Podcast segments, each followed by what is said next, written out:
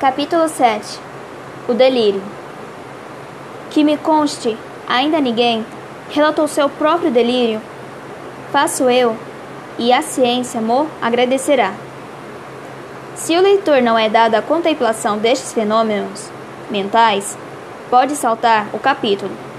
Vá direto à narração. Mas, por menos curioso que seja, Sempre digo que é interessante saber o que se passou na minha cabeça durante os 20 a 30 minutos. Primeiramente, tomei a figura de um barbeiro chinês, bojudo, destro, escanhoando, um mandarim que me pagava o trabalho com beliscões e confeitos, caprichos de mandari.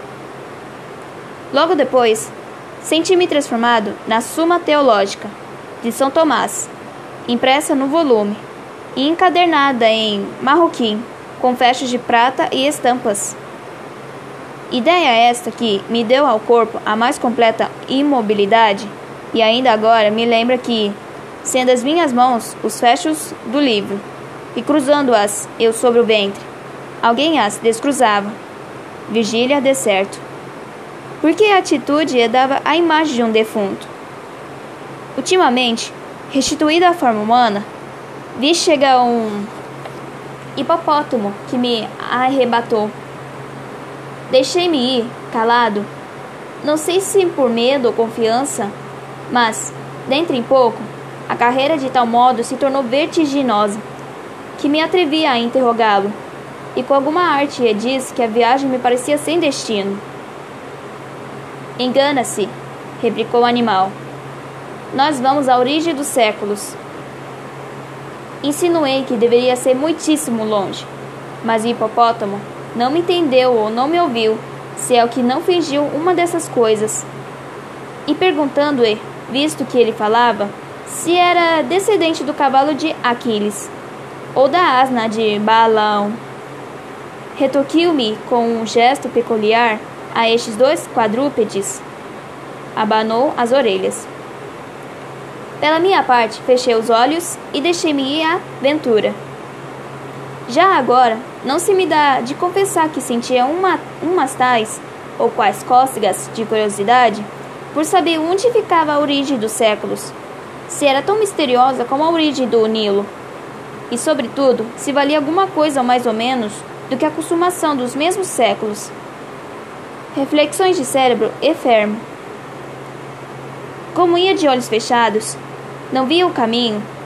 Lembra-me só que a sensação de frio aumentava com a jornada e que chegou uma ocasião em que me pareceu entrar na região dos gelos eternos.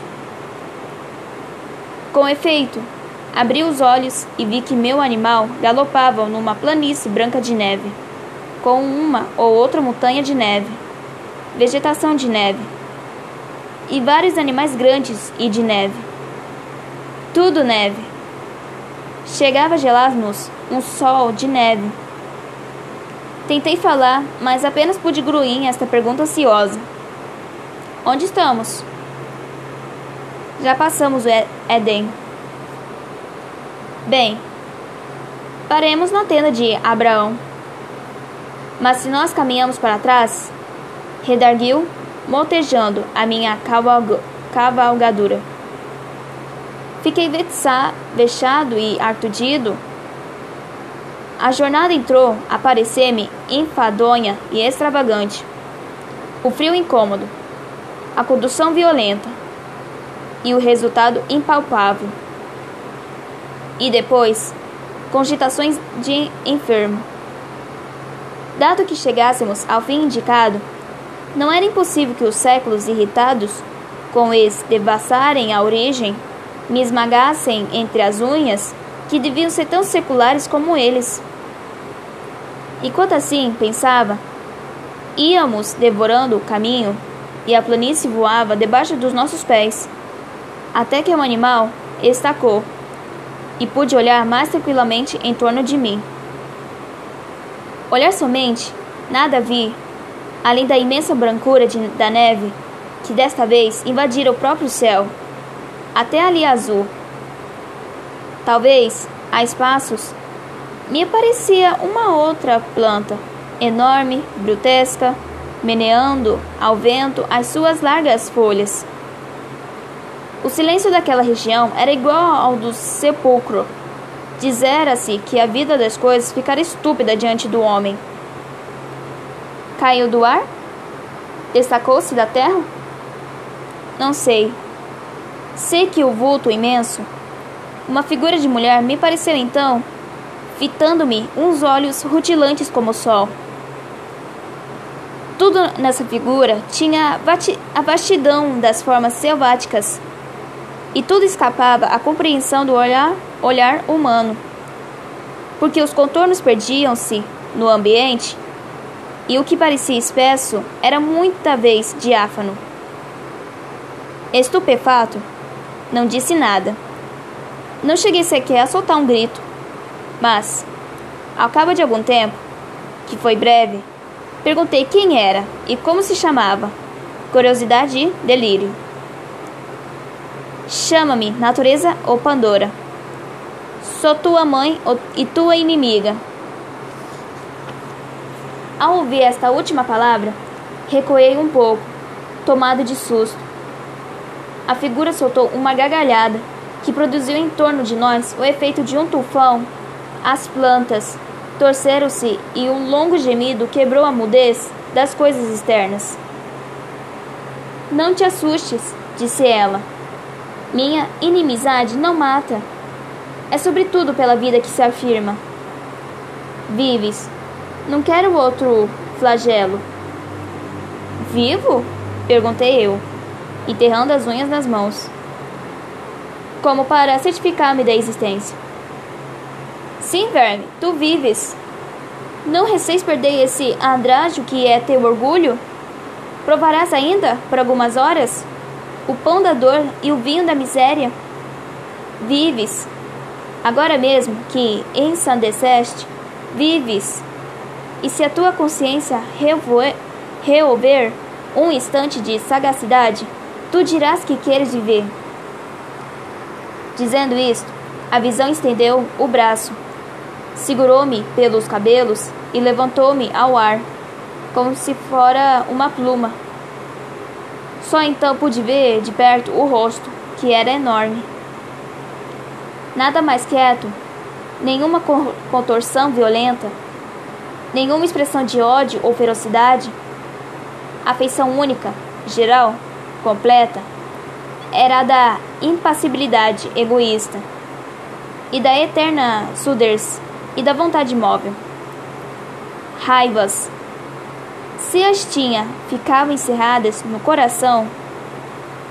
Ao mesmo tempo, nesse rosto de expressão glacial, havia um ar de juventude, mescla de força e vivo, viço, diante do qual me sentia eu o mais débil e decrépito dos seres. Entendeste-me? disse ela, no fim de algum tempo de mútua contemplação. Não, respondi. Nem quero entender-te. Tu és absurda. Tu és uma fábula. Estou sonhando, dê certo. Ou, se é verdade que enlouqueci. Tu não passas de uma concepção de alienado.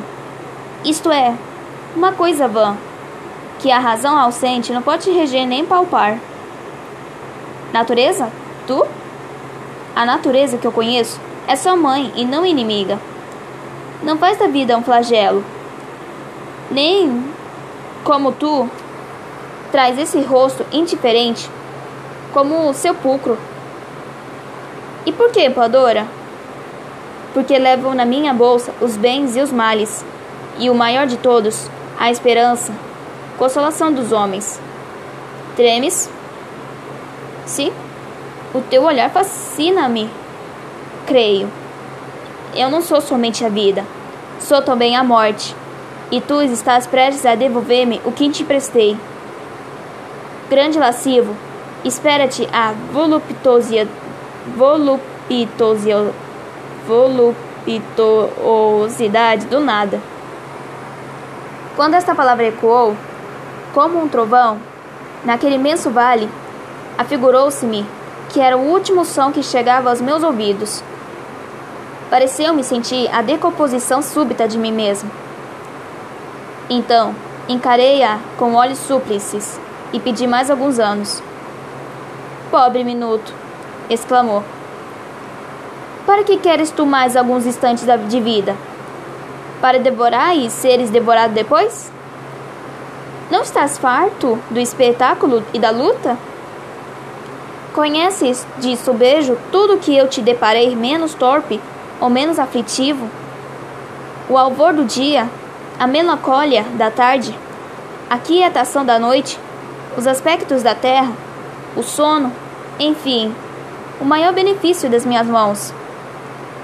Que mais queres tu, sublime idiota? Viver somente, não te peço mais nada. Quem me pôs no coração este amor da vida, senão tu? E, se eu amo a vida, por que te há de golpear ti mesma, matando-me? Porque já não preciso de ti. Não importa o tempo, o minuto que passa, mas o minuto que vem. O minuto que vem é forte, jucundo, supõe trazer em si a eternidade e traz a morte, e perece como o outro, mas o tempo subsiste, subsiste. Egoísmo? Dizes tu? Sim, egoísmo. Não tem outra lei. Egoísmo, conservação. A onça mata o novilho, porque o raciocínio da onça é que ela deve viver, e se o novilho é terro, tanto melhor. Eis o Estatuto Universal. Sobe e olha. Isto dizendo, arrebatou-me ao alto de uma montanha. Inclinei os olhos a uma das vertentes e contemplei, durante um tempo largo, ao longe, através de um nevoeiro, uma coisa única. Imagina tu, leitor, uma redução dos séculos e um desfilar de todos eles, as raças todas, todas as paixões, o tumulto dos impérios, a guerra dos apetites e dos ódios, a destruição recíproca dos seres e das coisas. Tal era o espetáculo, acerbo e curioso espetáculo. A história do homem e da terra tinha, assim, uma intensidade que não podiam dar nem a imaginação nem a ciência porque a ciência é mais lenta e a, e a imaginação mais vaga. Enquanto que o que eu que o que eu ali via era condensação viva de todos os tempos. Para descrevê-la, seria preciso fixar o relâmpago. Os séculos desfilavam no turbilhão e não obstante, porque os olhos do, do delírio são outros, eu via tudo que passava diante de mim, flagelos e delícias. Desde essa coisa que se chama glória até essa outra que se chama miséria, e vi o amor multiplicando a miséria, e vi a miséria agravando a de debilidade.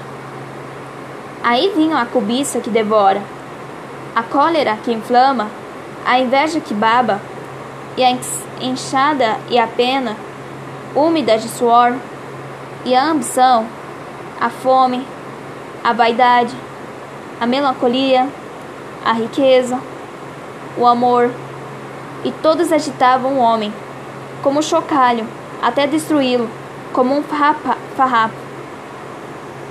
Eram as formas várias de um mal, que ora mordia a víscera, ora mordia o pensamento, e passeava eternamente as suas vestes de alerquim em derredor da espécie humana. A dor cedia alguma vez, mas cedia a indiferença, que era um sono sem sonhos, ou ao prazer, que era uma dor bastarda.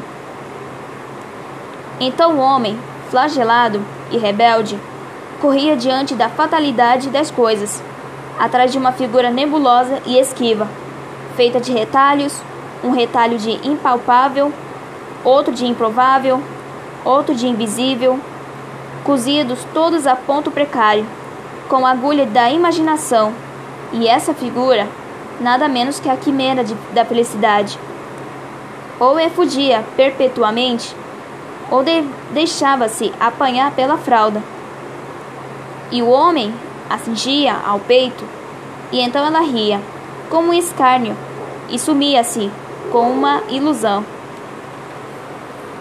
Ao contemplar tanta calamidade, não pude reter um grito de angústia que natureza ou Pandora escutou sem protestar nem rir. E não sei por que lei de transtorno cerebral fui eu que me pus a rir, de um riso decompassado e idiota. Tem razão, disse eu. A coisa é divertida e vale a pena. Talvez monótona, mas vale a pena. Quando Jó amaldiçoava o dia em que fora concebido, é porque dava ganas de ver cá de cima o espetáculo. Vamos lá, Pandora. Abre o ventre e digire-me. A coisa é divertida, mas digire-me. A resposta foi compelir-me fortemente a olhar para baixo e a ver os séculos que continuavam a passar, velozes e turbulentos. As gerações que, se superpunham as gerações, umas tristes, como os hebreus do cativeiro, outras alegres, como os devassos de cômodo, e todas elas pontuais na sepultura. Quis fugir, mas uma força misteriosa me retinha os pés. Então disse comigo: Bem, os séculos vão passando, chegará o meu, e passará também até o último, que me dará a decifração da eternidade. E fixei os olhos, e continuei a ver as idades, que vinham chegando e passando. Já então tranquilo e resoluto, não sei até se alegre, talvez alegre. Cada século trazia a sua porção de sombra e de luz, e de apatia e de combate, de verdade e de erro, e o seu cortejo de sistemas, de ideias novas, de novas ilusões. Em cada um deles rebentavam as verduras de uma primavera e amareleciam depois, para remoçar mais tarde. Ao passo que a vida tinha assim uma regularidade de calendário, Fazia-se a história e a civilização, e o homem nu e desarmado amarva-se e vestia-se.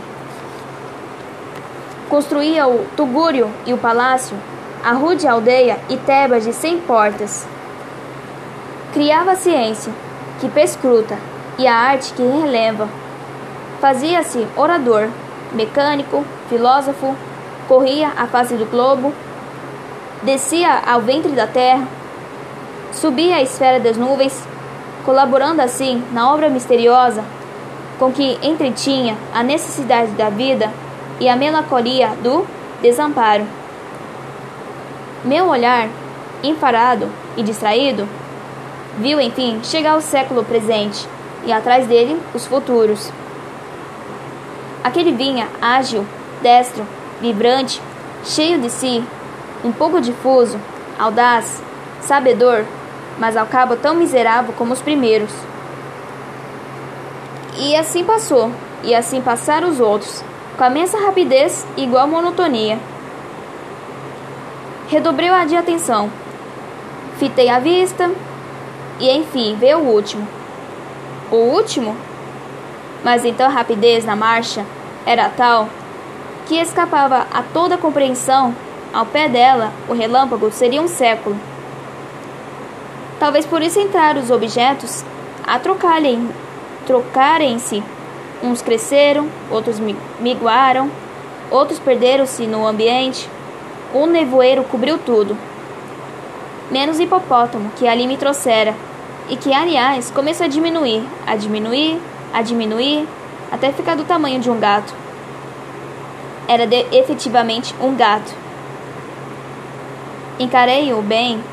Era meu gato sultão, que brincava à porta da alcova com uma bola de papel.